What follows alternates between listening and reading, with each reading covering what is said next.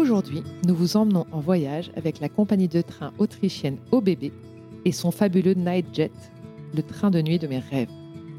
Imaginez vous quitter Paris ou Strasbourg à la nuit tombée et vous vous réveillez doucement en Autriche après un gros dodo sur les rails. En quelques heures, vous voilà dans le centre-ville vibrant de Vienne, prêt à explorer ses cafés charmants et ses rues historiques.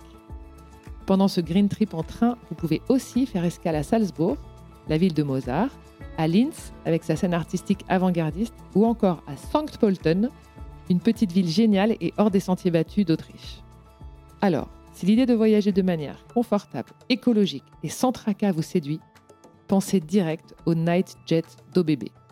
Personnellement, j'ai déjà booké une escapade en famille parce que je rêve d'un chocolat viennois après une nuit cosy dans le train.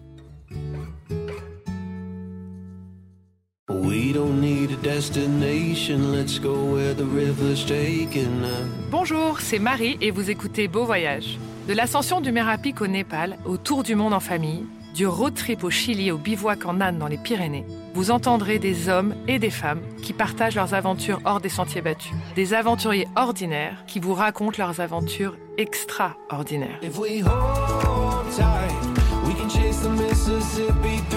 À deux ou en tribu, à l'autre bout du monde ou en bas de chez eux, avec trois sous ou en claquant leur PEL, ces voyageurs nous confient leurs histoires, leurs galères, leurs bons plans et leurs coups de cœur. Sur Beau Voyage, nous allons vous prouver que l'aventure est partout et à la portée de tout le monde. Alors montez le son et venez rêver avec nous. Aujourd'hui, nous sommes sur une péniche sous la Concorde. Nous allons rencontrer Thérèse qui vit sur l'eau depuis toujours. Écrivaine et capitaine de son bateau, elle a élevé ses trois enfants sur un remorqueur.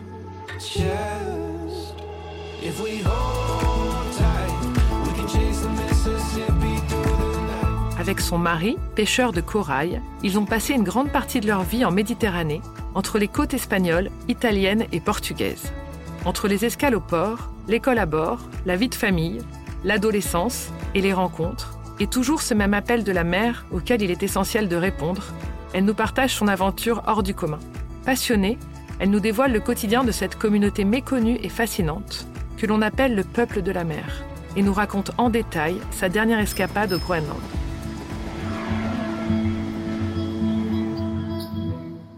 Bonjour Thérèse. Bonjour Marie.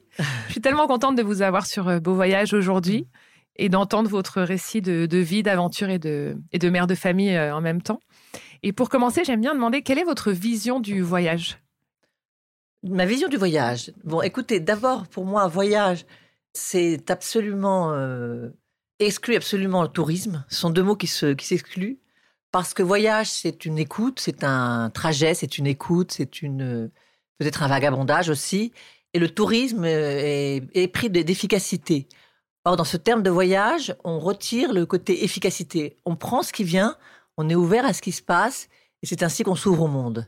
Vous venez d'une famille de voyageurs? Écoutez, oui, je viens d'une famille de voyageurs. Mon père était euh, ingénieur des travaux publics, ce qui fait que pendant dix ans, moi, je suis la sixième d'une famille de huit. Pendant six bravo à votre maman. bravo à ma mère, tout à fait. Donc moi, je suis la sixième, et donc euh, elle m'a conçue en Espagne, à Cadix, dans le sud de l'Europe. Et donc, ma naissance a entraîné, si vous voulez, un retour à Paris. D'accord. Avec six enfants, moi, moi étant la sixième. Et à partir de, de, ma naissance, mes parents n'ont plus voyagé en famille. C'est-à-dire qu'ils s'installaient deux ans en Afrique, euh, euh, trois ans euh, en Amérique du Sud, etc., pendant les quinze premières années de leur mariage. Et mon, arrivée a signifié l'arrêt des voyages, aux grandes dames de, tout le, de tous les enfants. voyager quand même en même voilà, temps. Voilà, voilà. Et vous-même, vous avez eu trois enfants? Absolument. Que vous trois avez enfants. élevé un peu euh, au fil de l'eau. Absolument. Est-ce que vous nous racontez comment tout a commencé en fait? Bah, Tout a commencé, euh, je crois que c'est une histoire de, famille finalement, parce que bon, mon mari, j'ai rencontré mon mari assez jeune, j'avais 24-25 ans. Il était plongeur sous-marin, voilà, donc euh, il faisait de la pêche sous-marine, de la pêche au corail. Ça fera C'était son métier ou sa passion? C'était son métier. D'accord. C'était son métier. Et où est-ce qu'on rencontre, où est qu'on rencontre un, un chasseur de corail? À Barcelone. en Catalogne, près de la Méditerranée, bien sûr. D'accord. Et donc voilà, nous nous sommes rencontrés et nous avons décidé de, fonder une famille. Chose dite, euh, chose faite. Et donc nous avons été, euh, si vous voulez, notre vie a été rythmée par les saisons de pêche. Le thème, c'était comment faire pour bouger tout le temps, parce que vous savez, la pêche euh, en Méditerranée, ce sont des saisons. Les saisons d'hiver, on ne pêche pas ou moins, et les saisons d'été, où c'est le plein rendement. Donc il fallait se déplacer en saison dans un endroit ou dans un autre de la Méditerranée. Et le thème, c'était ça, c'était on en a assez de louer des maisons par-ci, par-là pour quelques mois. Comment faire pour se déplacer avec notre maison Avec notre maison? Et suivre le métier du, voilà, du absolument. Donc on a pensé à, la maison sur l'eau. La maison de l'escargot, la maison de l'escargot qui se déplace avec sa coquille sur le dos. Mais alors c'était quoi cet escargot? Alors cet escargot, c'est un remorqueur, un remorqueur de l'année 38 que nous avons trouvé dans, du, à Caen, près de Paris, disons, en Normandie. Et nous sommes tombés amoureux de cette coque et nous avons commencé, mon mari a commencé à faire les travaux d'aménagement intérieur. Et nous nous sommes installés en 93. Et pour combien de temps? Pour toujours, j'ai dit pratiquement. Pratiquement pour toujours. Maintenant, le, le, le, navire est en Méditerranée. Voilà. Donc le voyage de Paris en Méditerranée a été un grand moment de, de, de, vie de famille et de vie en famille. Vous aviez vos trois enfants quand vous êtes parti la première? Deux, enfants. Deux enfants. Et le troisième est né en l'orée de l'année 2000 euh, en cours de route. En cours de route, manière de dire, bien entendu. On reste en pays très civilisé. Vous êtes, vous êtes parti de France et votre premier stop, c'était? Paris, Le Havre. Alors si vous voulez les stops, Paris, Le Havre. Ensuite, Le Havre, Cherbourg vous contournez la France, c'est-à-dire que vous mmh. contournez la Normandie. Ensuite, la Bretagne, Cherbourg, Brest, Brest, l'île-Dieu. L'île-Dieu, vous descendez vers le golfe, vous traversez le golfe de Gascogne. Ensuite, vous prenez la péninsule ibérique, mmh hein, donc la Galice, longue station à Lisbonne, et puis rentrer en Méditerranée. Et puis euh, Cadix, qui est avant le détroit de Gibraltar. Et le détroit de Gibraltar, il a rentré en Méditerranée occidentale, où nous sommes restés euh, une quinzaine d'années, et où nous sommes toujours d'ailleurs. D'accord. Sauf là, à Paris, puisque nous nous parlons, nous, sommes à Paris. Et à chaque fois, vous vous arrêtiez combien de temps? Alors, pour une saison, pour un peu plus? Écoutez, l'arrêt, oui, c'est plutôt saisonnier, absolument. C'est-à-dire que, bon, dans la mesure du possible, on ne se déplace pas en hiver, hein, parce qu'en hiver, en Méditerranée, c'est quand même le moment des tempêtes, et que l'été est une bonne période de navigation et est également le, temps des vacances pour les enfants. Donc, quand vous faites l'école par correspondance, bah, l'été vous libère un peu. Et donc, vous habitiez dans un port, vous vous mettez dans un port et vous restez six mois dans un port, trois mois dans un port? Absolument, voilà, c'est tout à fait le, système euh, que, nous adoptions. Et ça ressemble à quoi la vie dans un port? La vie dans un port? Ah, c'est formidable, c'est la liberté. D'abord, avec ce grand bateau qui était moins de 24 mètres et qui était un bateau assez ancien, euh, nous allions souvent au port de pêche. Nous amarions souvent au port de pêche. Donc d'abord, c'est la vie de la, des ports de pêche la vie des pêcheurs. par la pêche, j'imagine, qui, partent euh, très tôt le matin ou même en pleine nuit. Oui, je parle des pêcheurs, pas le pêcheur que nous avons à bord. Ça, non, non, bien sûr. oui, le pêcheur dans le port de pêche, bien sûr. Le pêcheur qui est le capitaine et qui est le père et qui est le, mari, là, qui, mhm. est, qui voit aussi tout ça. Donc, euh, les, la vie dans des ports de pêche est une chose absolument passionnante. Parce qu'on est, euh, c'est un balcon sur, sur le monde de la pêche, toutes les sortes de filets, toutes les sortes de bateaux, la vie des, des pêcheurs eux-mêmes les saisons. Enfin, c'est une source d'information formidable. Donc, euh, les enfants sont toujours ravis. Et puis, euh, vous savez, dans les ports, en tout cas en Méditerranée, c'était encore l'époque où il y avait des chiens errants. Donc, euh, ils réunissaient des, troupes de chiens. Enfin, c'était une très belle vie de, liberté.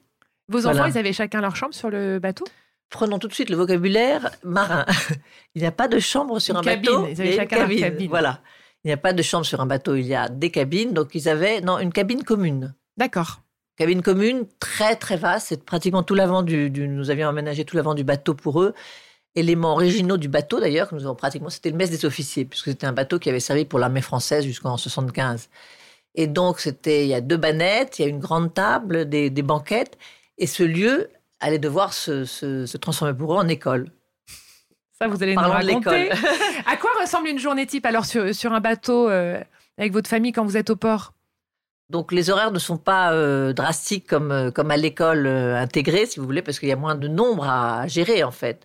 Moi, je me suis toujours réveillée assez tôt. Je suis toujours la première à être réveillée. Ça me permet de, de tout Cette solitude ranger. avant que toute la famille se Voilà, voilà. Balayer, ranger, remettre tout à sa place, etc. Puis après, chacun peut, commencer, sa journée. commencer sa journée dans un, dans un cadre absolument impeccable chacun peut retrouver ses marques, et puis le soir, à nouveau, tout se dérange, et hop, on repart. Et ça, c'est important, l'ordre. Sur un bateau, en plus. sur un bateau, en plus, qui est, un, qui est, un, espace réduit. Et c'est une excellente éducation pour les enfants. Mm. parce que ça les habitue euh, à ne pas, à ne jamais s'étaler et à rester dans, un- dans, dans leur portion congrue et à gérer leur portion congrue. C'est-à-dire qu'il ne faut pas être non plus de mauvaise humeur et transmettre son, son mauvaise Évidemment. humeur à l'autre. Donc, comment commence la journée? Voilà, donc un gros. Euh, la- la- le second officier, c'est-à-dire moi, hein, mon mari est le capitaine, moi je suis le second officier, balaye, range, etc. Ensuite, on réveille tout le monde, ensuite les petits déjeuners, et puis euh, l'école, donc chacun va à ses occupations, et l'école commence à 10 heures. On D'accord. n'a jamais fait une école euh, de 9h ou 8h du matin parce que finalement, le cycle naturel n'est pas euh, 7, Si 8 tôt. heures du matin, n'est pas si tôt. Le cycle naturel est plus tard, plus tardif. Et donc, c'est très bien de se réveiller à 8h30, 9h, petit déjeuner et école à 10h. C'était parfait. Mon Alors, rêve. à 10h, tout, à 10h, tout devait être évidemment. La cabine devait être transformée, donc tous les, les, les bannettes, c'est-à-dire les lits, les, les lits superposés, les lits faits, les choses rangées, les, la télévision est quelque chose. La télévision, c'est-à-dire c'était l'époque des cassettes quand même. Bon, maintenant, il y aurait DVD. Mhm.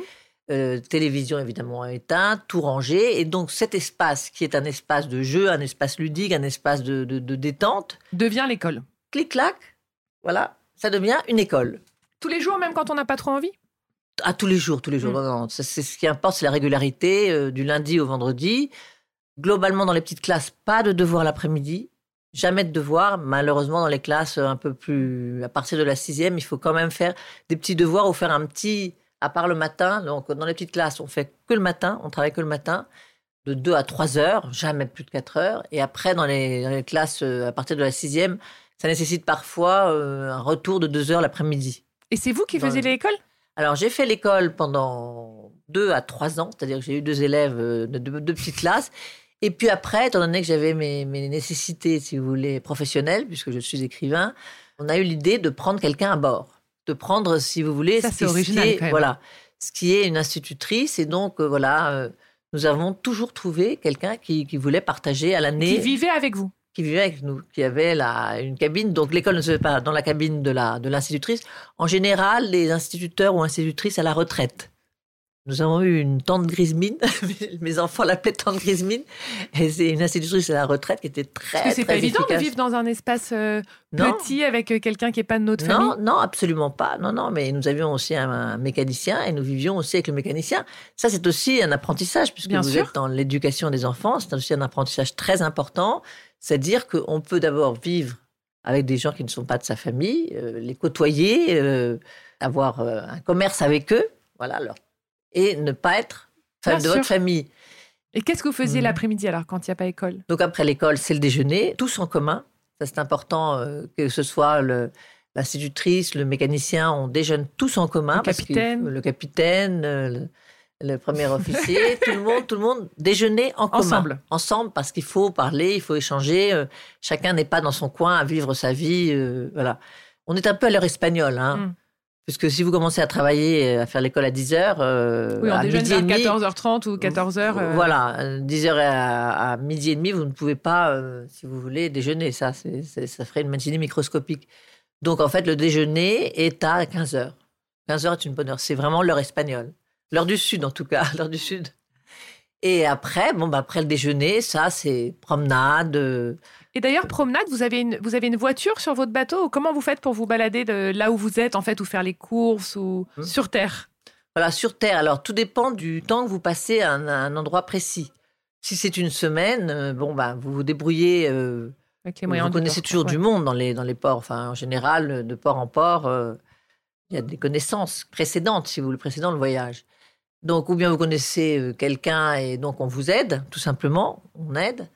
On vous prête une voiture, on vous prête un. Ou bien il y a les taxis hein, aussi. Mm. Vous pouvez prendre euh, un taxi. Puis après, si vous restez plus longtemps, comme ce ne sont pas des, des distances transatlantiques, on reste en Méditerranée, on reste sur le, le continent, on fait venir sa voiture D'accord. on fait venir sa voiture, d'un, euh, voilà, on lui fait faire les kilomètres qu'il faut et on a la voiture à disposition. Voilà. Et vous m'avez devancé. Alors, sur, euh, vous me dites euh, de port en port, on, ren- on rencontre un peu les mêmes gens. Comment ça se passe la vie sociale alors sur, euh, sur un bateau et quand on vit dans un port? Alors écoutez, bon, la vie sociale euh, à étage, comme on dit. Donc moi, si je parle de moi personnellement, premier officier écrivain, Thérèse Fournier, euh, moi, à chaque port, si vous voulez, j'ai toujours été des lieux de culture. Alors, ça commence par la bibliothèque. Mhm. Ça commence par le musée et la bibliothèque. Prise de contact avec les, les gens du coin, avec les intellectuels du coin, ceux qui écrivent l'histoire locale. Et ensuite, interviews, tout ça, ça, finit parfois par des articles qui font sur nous, sur moi. Et donc, en réalité, la vie sociale, c'est une vie liée. Et puis, présentation, par exemple, en Sicile, j'ai présenté un, je me suis présenté à un concours de nouvelles. J'ai eu le prix. Donc là, ça, ça Donc vous... par la culture, vous rentrez dans le, dans absolument. le pays et dans la, dans la, vie euh, locale. Et par la, la, curiosité pour, pour, tout ce qui se passe localement, que ce soit euh, au niveau des pêcheurs, au niveau de la vie, euh, la vie quotidienne des pêcheurs, que au niveau de la vie culturelle, les expositions, les artistes, qui sont les artistes, qui sont les, les écrivains, qui font le, la vie du... Ensuite, pour les, les enfants, bah, les enfants, après, donc, ces contacts avec la vie culturelle, euh, bah, ce sont des gens euh, parfois mariés qui ont des enfants. Donc voilà, donc c'est les, les, enfants ça deviennent crée le lien, bien sûr. Ça crée le lien. Les enfants deviennent amis avec euh, ces enfants-là, qui sont des enfants du bateau, et donc les, les, amitiés se lient. Alors sur six mois, un an, c'est possible. Après, parfois, il y a des passages trop trop trop rapides. Trop rapides, oui. Trop rapides pour vraiment lier. Mais ceci dit, vous savez, les, les enfants sont, sont très sont très ouverts globalement. Je dis pas seulement Ils vont plus facilement vers la différence et vers les autres, je trouve. Oui, oui, oui. leurs besoins sont différents et eux, parfois, euh, jouer une après-midi, jouer de trois heures avec quelqu'un, un enfant qu'ils ne connaissent pas, ça, ça va parfaitement. Euh. Bien sûr. À la fin de, cette session de jeu de deux, trois heures, ils connaissent leur nom, ce sont des copains de, toute la vie.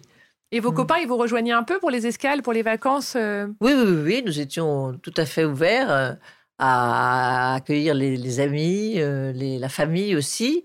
Mais vous savez, il y a un phénomène qui se passe quand vous voyagez. Vous allez toujours plus vite que la conscience qu'en ont les, les, gens de la Terre, comme on dit. il y a les gens de la Terre.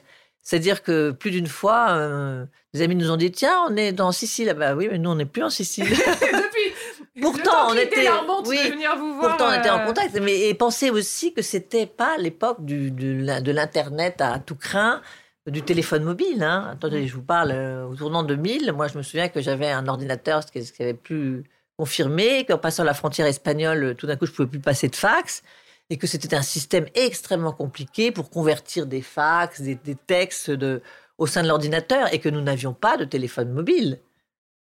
Ouais, c'est notre vie, oui. notre vie euh, quand on vous écoute euh, aujourd'hui, quoi. Ben, oui, absolument, parce qu'aujourd'hui, vous diriez tout le temps, bon, bah, avec cette vie en Méditerranée, cette vie au bord de l'eau, y a toujours le mobile, il y a tout, donc vous êtes en contact en permanence, vous, vous postez des photos, enfin bref, vous devenez un, mm. un YouTuber euh, navigateur en quelque sorte. Mais c'était pas le cas. Là, c'est pas du tout le cas, euh, donc on, vivait éloigné quand même. Et euh, ils faisaient quoi alors vos enfants l'après-midi Ils jouent et comment vous les occupiez sur le bateau? Bah écoutez, donc ça dépend, tout dépend du temps. Hein. donc il y a le, le plein air, il y a la la vie sur le port, sur le quai, il y a les promenades. Dans toutes les villes, vous avez des, des, parcs. Alors, en fonction de l'âge, je faisais des promenades, euh, les parcs, euh, les balançoires. Enfin, vraiment, Ils ont vite appris à nager, vos enfants? Oui, oui. oui, Vous n'avez jamais eu peur? C'est moi, qui leur ai appris à nager. Toujours. Parce que souvent, ça fait peur d'emmener un enfant sur un bateau qui ne sait pas encore nager. On a l'impression que ça va être non-stop de vigilance et d'attention. Oui, mais en même temps, en réalité, ce, le, le remorqueur a des très hauts bords. D'accord? Donc, je veux dire, euh, au contraire, un enfant. Euh, On partagera des photos pour que les, gens se rendent compte. Un enfant qui commence à marcher euh, à, peine le, bout du crâne qui, ressort du plat-bord, donc c'est pas un, danger. C'est assez sécurisé pour des petits. Et puis, il faut penser, je crois qu'il faut, cette vie aussi de sur mer vous, vous fait penser au fait les enfants ne sont pas fous. Les enfants ne sont pas des casse-cous, c'est hyper sécurisant qui deviennent, qui, deviennent, qui, tentent le danger ou qui tentent de casser les barrières. C'est en les hyper sécurisant mm. qu'ils ne se rendent plus compte du danger réel. Mais regardez un enfant qui, qui n'est pas hyper, trop hyper sécurisé. Je, dis, je dis le trop, évidemment mm. qu'il faut faire attention. Mais il faut que l'enfant puisse garder son instinct. Et l'instinct, c'est l'instinct de survie, c'est l'instinct de faire attention. Un enfant peut parfaitement descendre un escalier tout seul, comme ça, en traînant sa couche de, de marche en marche. Il ne tombera pas. Voilà, donc c'est souvent l'adulte qui va provoquer en lui la peur. Oui, en, en lui parlant du danger, finalement, qui va provoquer la peur. Voilà, donc, euh, donc euh, parlant des enfants petits et grandissants, bah, on a toujours fait attention. On n'a jamais eu un accident, ça on peut dire. Et même quand on était dans des chantiers navals avec des, de la tôle, euh, des, des, éléments coupants, etc., il n'y a jamais eu un accident. Parce que, bon, chacun doit s'assumer et chacun doit faire attention. Et pas d'accident du tout, du tout, du tout. Ça avait l'air bien votre vie quand même. Il n'y avait pas de point Mm. négatif Point négatif. Qu'est-ce qui est dur quand on vit comme ça? Un, parce qu'il y a deux choses. Il y a l'itinérance Mm, ouais. et puis le bateau. Oui. Mais- Bah, écoutez, euh, ce qui est dur, c'est qu'il faut pas, si vous voulez rester dans le concept du voyage, n'est-ce pas, le voyage qui n'est pas une installation. Vous êtes sur l'eau, au bord de la terre toujours. hein, c'est toujours en bordure. Et la terre est extrêmement attrayante. La terre offre du confort, la terre offre euh, de l'électricité en veux-tu, en De voilà, de l'eau, sans savoir d'où ça vient d'ailleurs. Alors que le bateau est extrêmement exigeant, puisque vous, par exemple, dans certains ports de pêche, nous devions produire notre propre électricité avec un, avec un générateur. Nous avons une grande partie du voyage produit notre propre électricité. Nous n'étions pas branchés à quai. Donc, produire l'électricité, et ben voilà, il faut mettre du, du gasoil d'abord, et puis ensuite, il faut faire tourner votre, votre générateur, il faut charger les batteries. Et donc, vous voyez d'où ça vient, et vous voyez ce que ça coûte au sens de d'où vient l'électricité. Et sur un bateau, vous voyez d'où viennent les choses. L'eau, et ben voilà, il faut. Et rien n'est facile. En fait, tout, tout est un effort en fait dans ce qu'on. Tout En tout cas, un effort. Tout prend du temps et on comprend d'où Tout prend du temps, rien, rien ne se résume à appuyer sur un bouton, ouvrir un robinet et prendre de l'eau dont on ne sait pas d'où elle vient, combien elle coûte, etc. Et combien on peut prendre Parce Et que combien on peut sur un prendre bateau, on est bien Absolument, sûr. absolument. Ou bien euh, appuyer sur un interrupteur pour allumer, éteindre. Non, non, non, ça se. Je dirais que la notion de ça se gagne, mais pas au sens euh, qu'il faut souffrir. Non, on ne souffre pas du tout. Mais c'est une certaine prise de conscience. Donc voilà, ça c'est le côté très positif, je trouve, de la, de- Oui, de la vie de bateau. Parfois, on a besoin de se. C'est un peu le repos du guerrier. On a besoin de se mettre à terre et se, se reposer parce que c'est Vous un. alliez vous offrir de temps en temps de petites nuits d'hôtel euh, Oui, bah ça, c'est aux époques des fêtes, en fait. À Noël, on, où qu'on soit, on a toujours passé Noël avec nos, nos- nos familles respectives, c'est-à-dire euh, euh, à Paris. Donc, on- à Noël, on essaie toujours de revenir chaque année pratiquement. Et ce qui est difficile, si vous voulez, dans cette vie, puisque vous me demandez le côté positif et le côté négatif, ce qui est difficile, c'est qu'il faut, si vous voulez maintenir ce concept de voyage, il faut partir. À un moment donné, il faut partir. Vous ne vous Dès installez qu'on pas. est trop installé, on part. Absolument, il faut pas trop s'installer. Et trop s'installer, c'est euh, tout d'un coup devenir euh, une partie du paysage qui néanmoins n'est pas le vôtre puisque vous ne faites qu'y passer. Donc il faut avoir une notion quand même très très précise de sa place, ne pas se croire l'autre. ça, ça développe l'identité quand même. Bien sûr. Et ça a développé, Euh. j'imagine, chez vos enfants une conscience écologique et, un, et de l'effort euh, différente des autres? Oui, bien entendu, puisque bon, euh, rapidement, des- en fonction de leur- leur- leurs habiletés, euh, ils, ils participent à la vie technique du bateau. Un tant soit peu, donc ils savent très bien que ben, pour, euh, pour mettre en marche le, le générateur, eh ben, il faut mettre de- du gasoil. Quand on allume sa lumière, eh ben, on décharge la batterie si le générateur n'est pas mis là. Et que si on est sur batterie, il faut faire très attention. Il faut, faut pas euh, ce qu'on appelle les gros consommateurs. Donc, ils ont développé une vraie conscience écologique, vos enfants? Ils ont développé une vraie conscience écologique et un vrai sentiment de d'où vient l'énergie, où elle va et à quel point on peut en dépendre et, et à quel point on peut s'en passer aussi. Et un jour, vous décidez de rentrer? Et un jour, écoutez, c'est c'est la, la vie qui, qui, qui gère le voyage en quelque sorte. Les enfants grandissent et vers, euh, vers 13, 14 ans, euh, bon, ils ont 3 ans de différence, hein, les deux aînés. Mm.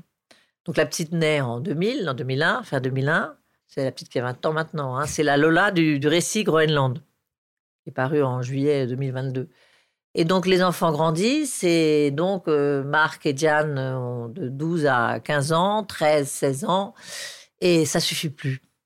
Cette vie de bateau avec Ça va pas pour euh, les ados le Centre national d'éducation à distance, vous savez, c'est le, c'est Mm. le CNED, pour faire les cours. Cette vie de bateau ne, ne leur suffit plus parce qu'ils ont besoin de, de, de copains, d'un.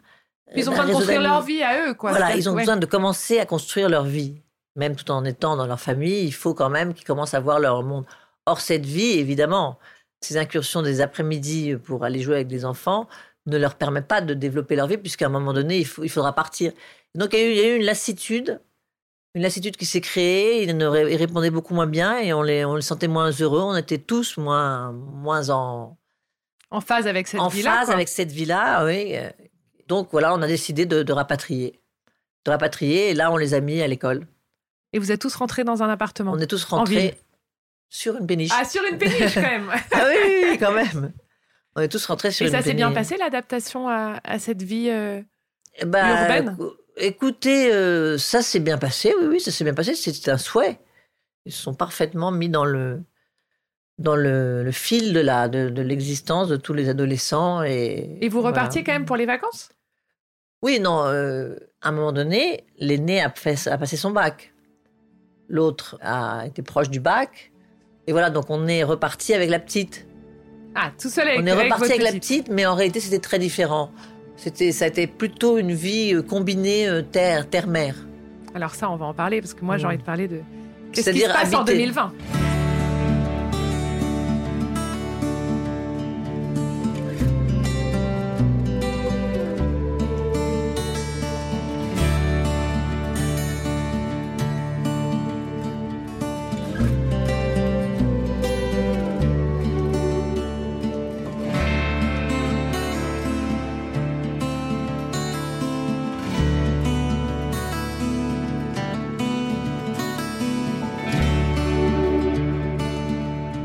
Bah, écoutez, il se passe que donc euh, on est euh, sur notre bateau donc là à Barcelone.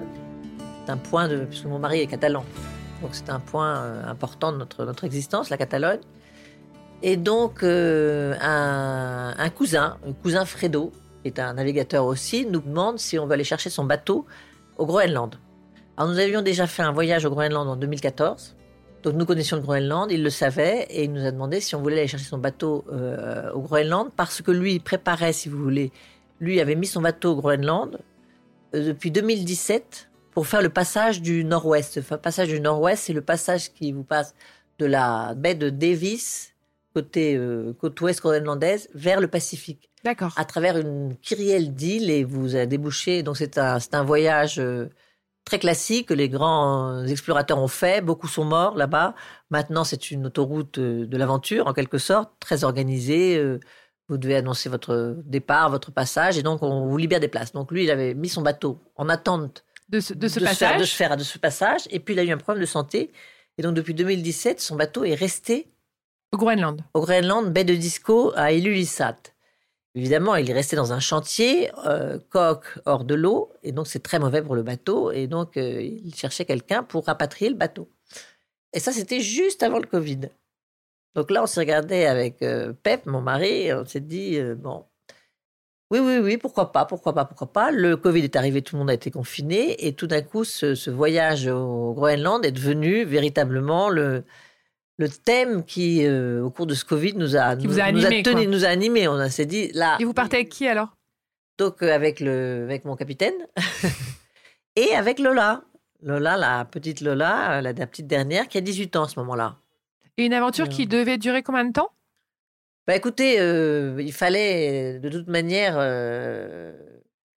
abandonner en quelque sorte le Groenland.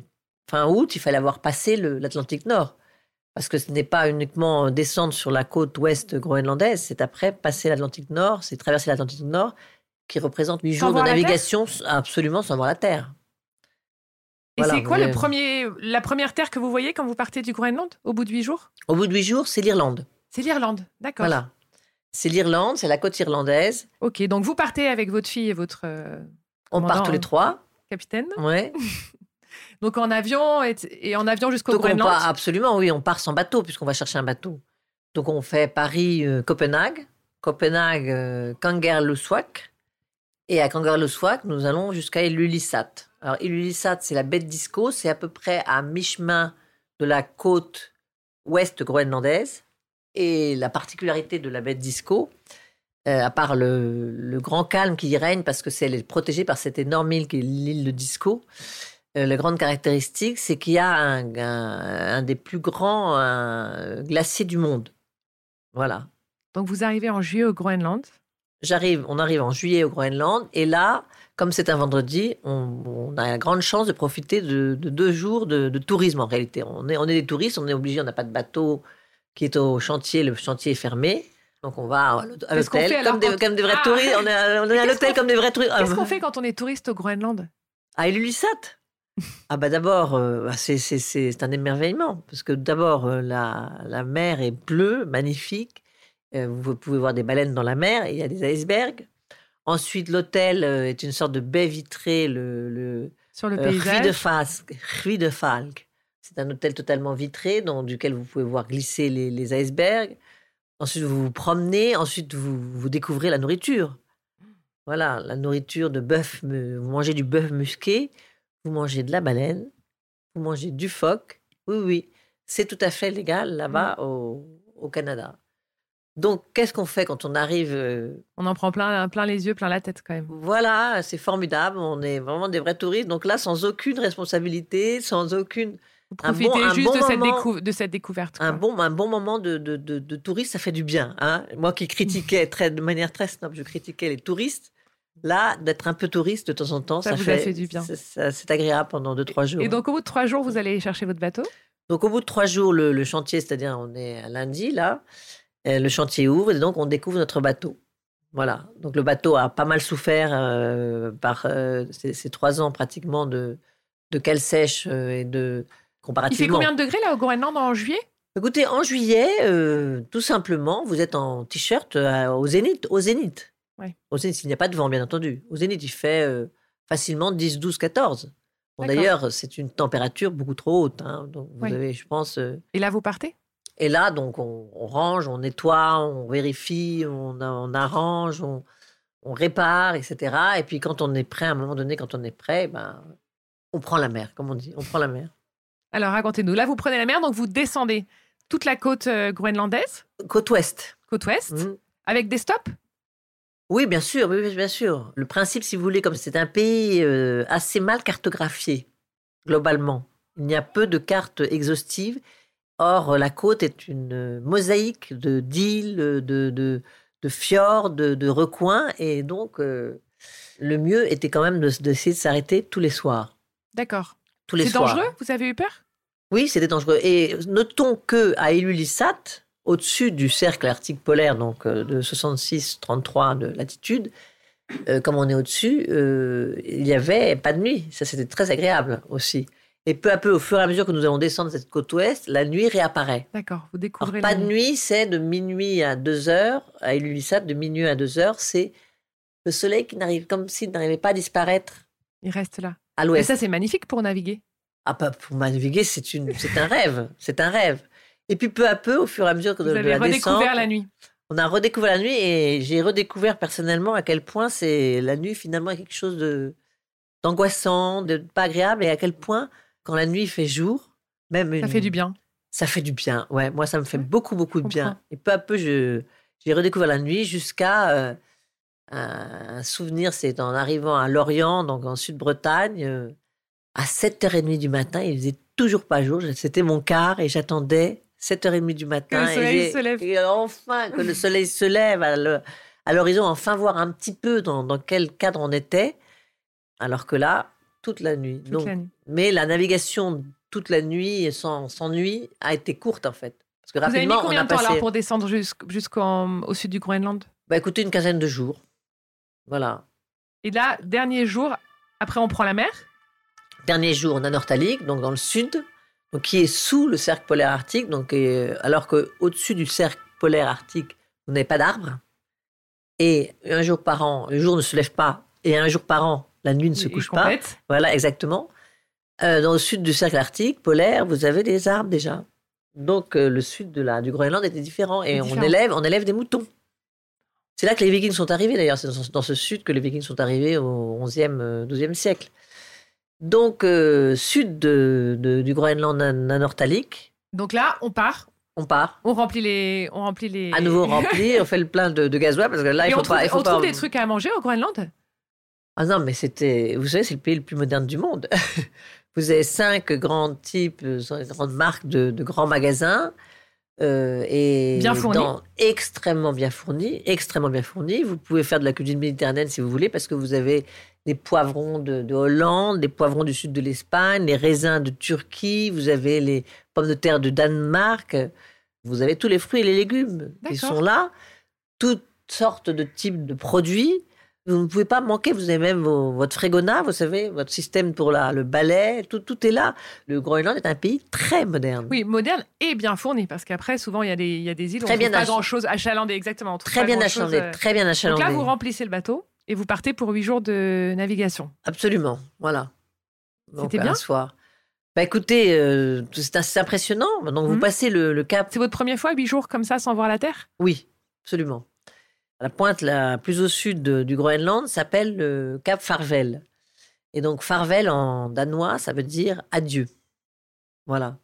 Donc euh, le Cap adieu, vous voyez. Donc au fur et à mesure que vous que vous vous approchez Ça du, sert un peu dans du- le du bide, quand cap à, du Cap adieu, les pierres sont noires, euh, les, les- les- le soleil est rougeoyant. Vous avez des, des profondeurs de, de, de- de pics enneigés. Vous... C'est vraiment la fin du monde.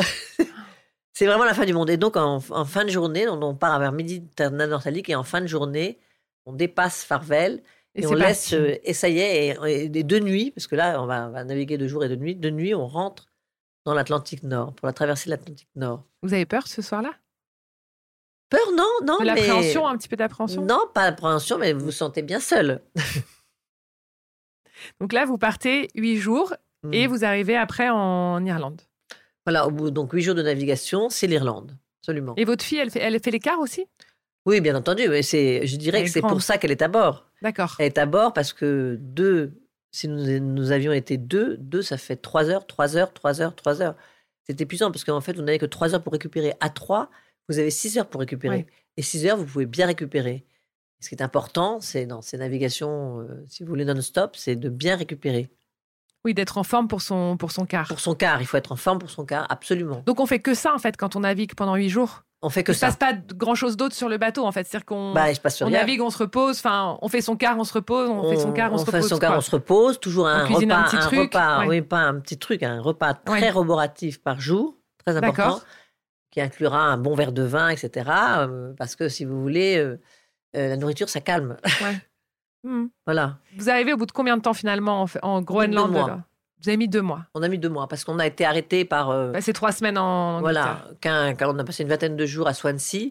Donc Swansea, on arrive à Swansea parce que c'est le plus grand marnage du monde. Marnage, le marnage, c'est la différence en mètres entre la plus haute mer et la plus basse mer.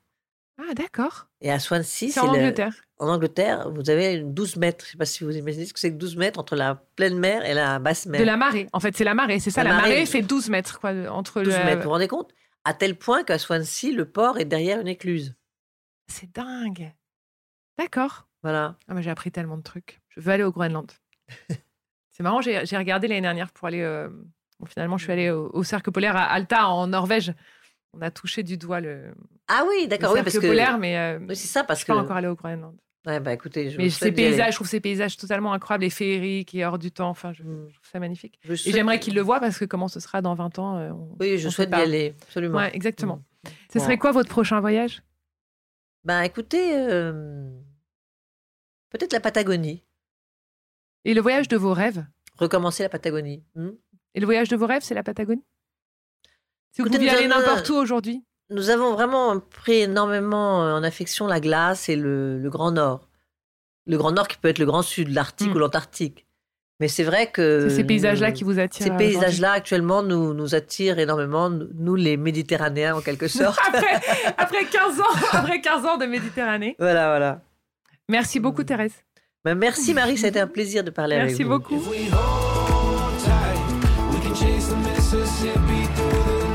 C'est la fin. Merci mille fois de nous avoir écoutés jusqu'au bout. J'espère que vous aussi, vous avez voyagé.